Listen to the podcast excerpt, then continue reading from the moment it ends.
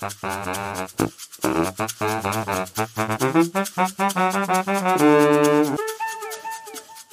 meine lieben Zuhörer, der Podcast äh, Schatz, wie war deine Woche? muss auch heute wieder ein bisschen anders lauten, weil ich mir heute auch wieder einen Gast eingeladen hatte und dann haben wir immer gesagt, dann heißt der äh, Podcast Schatz geht fremd.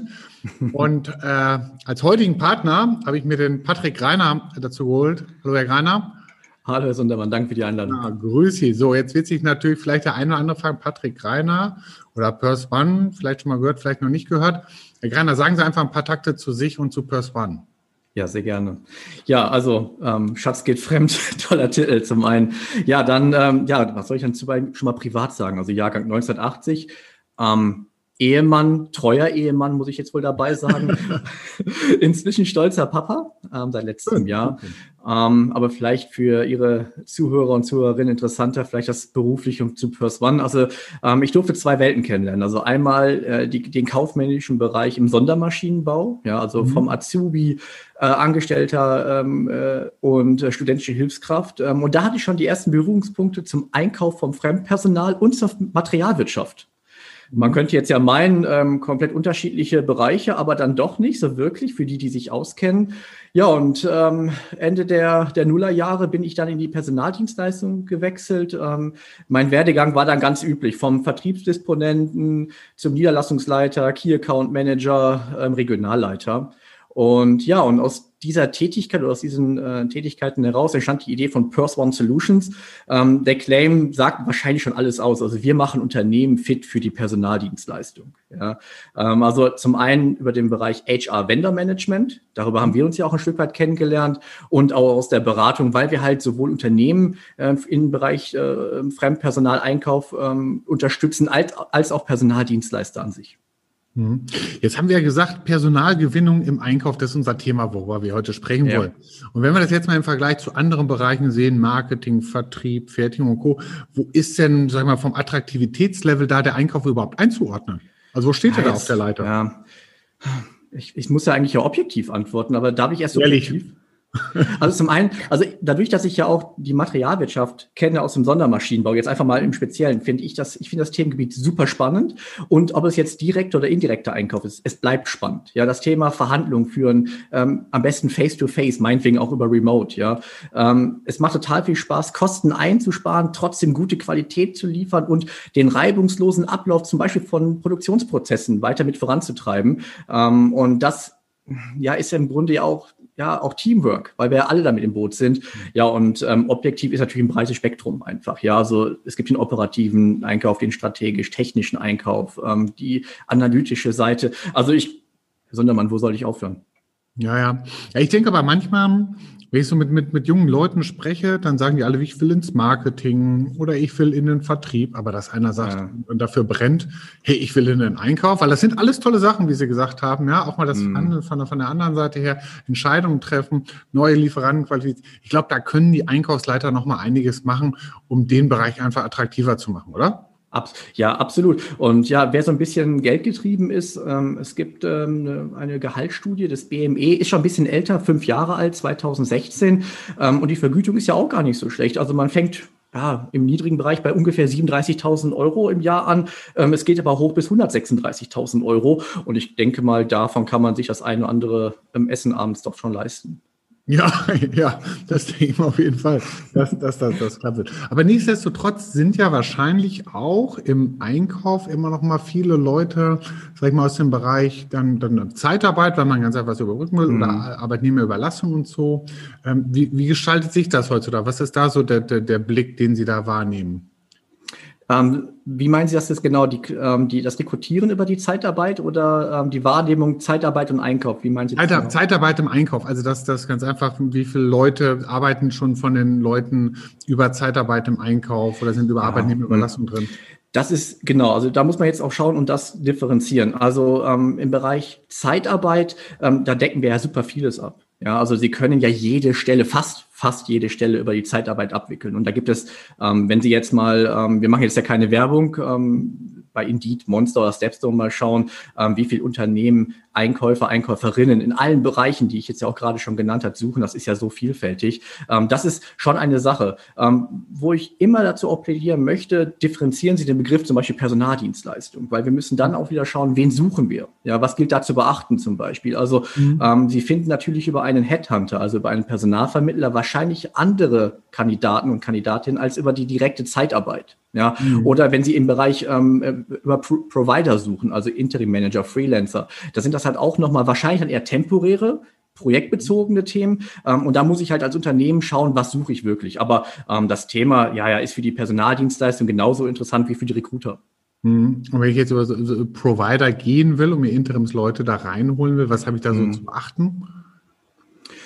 Dass diese Leute zum einen nicht, wahrscheinlich auch ein bisschen was kosten werden. Mhm. ähm, ähm, ja, und dass sie natürlich ähm, projektbezogen sind. Ja, also das sind ja oftmals Menschen, ähm, die gar nicht vielleicht langfristig im Unternehmen arbeiten wollen. Ähm, da gibt es ein Thema, sei es eine Vertretung, sei es vielleicht ein Change-Prozess. Ja, und äh, diese Menschen hole ich mir für einen gewissen Zeitraum ins Boot und äh, die bringen natürlich ganz, ganz viel Know-how mit rein. Ja, ähm, das Gleiche kommt natürlich auch über die Zeitarbeit ähm, oder über eine Personalvermittlung. Ähm, da sind aber die Themen dann doch ganz anders. Wie, was sind da so eher die Themen dann?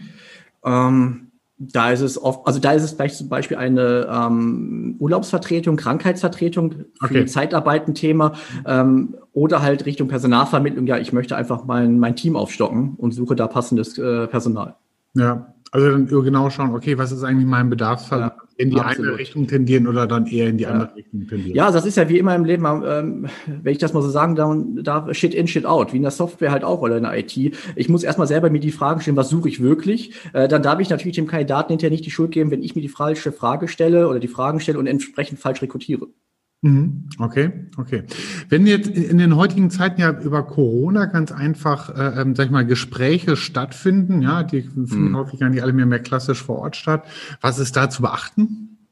Also Sie meinen ähm, Online-Bewerbungsgespräche? Genau, also richtig. Das, was, über, ja, ja, das, was wir jetzt quasi auch machen, über Remote einfach. Ja, ja. ja also ich würde die Frage, ähm, Sie waren ja auch bei mir zu Gast, ähm, äh, eigentlich am liebsten spiegeln. Ähm, wie machen wir das gerade? Also es ist ja nun mal so, wir beide, ich hoffe, ich sehe das bei Ihnen nicht, aber ich, wir beide haben eine Hose an. Ja, das würden Sie beim Bewerbungsgespräch hoffentlich auch machen.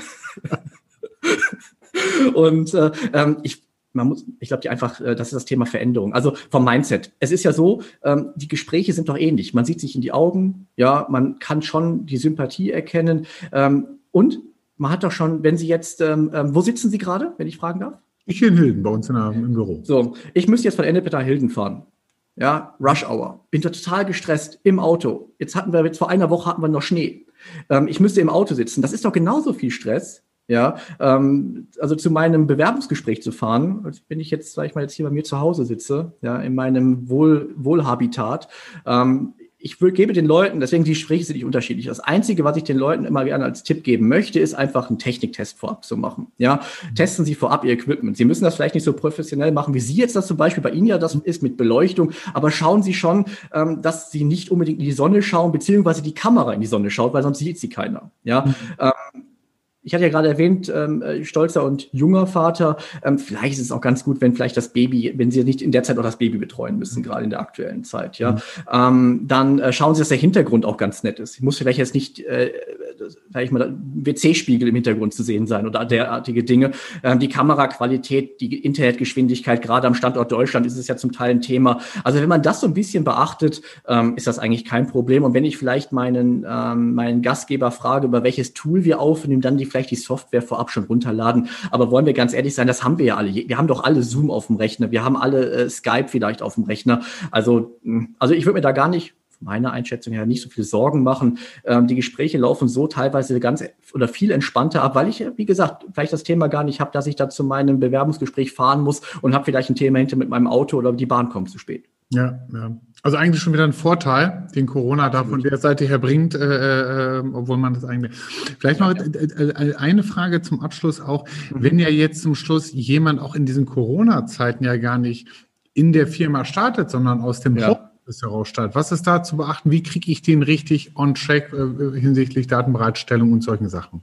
Ja, also gut, da hat natürlich das Unternehmen ganz viel ähm, vorzubereiten. Das, ähm, das muss man schon sagen und das merke ich halt auch bei vielen von unseren Kunden, ähm, dass da noch nicht viel vorbereitet ist. Ähm, da, die, die sind halt noch gewohnt, dass halt jemand ins, in, in den Betrieb kommt, in das Büro kommt und ähm, dort die Einarbeitung läuft. Ja, da muss man einiges beachten. Ähm, es ist halt ein anderes Onboarding. Dieses digitale Onboarding ist nochmal ganz was anderes. Nichtsdestotrotz, ähm, wenn man da vielleicht mit ähm, seiner IT-Abteilung spricht, ähm, die, die Menschen halt über einen VPN-Client einrichtet, das kann man ohne weiteres machen, ähm, remote, ähm, dann mit seinem Datenschutzbeauftragten, intern oder extern, ähm, spricht, ähm, äh, wie man Outlook schon mal einrichtet und andere Themen. Also ich, das sind ja auch eigentlich alles die gleichen Fragestellungen. Ähm, man muss halt da halt nur vielleicht ein, zwei Wege nochmal umdenken. Wie gesagt, den Datenschutzbeauftragten ex, äh, intern, extern ansprechen. Aber grundsätzlich ähm, ähm, muss man da das Onboarding-Handbuch eigentlich nur auf, ja, auf, auf online umstellen.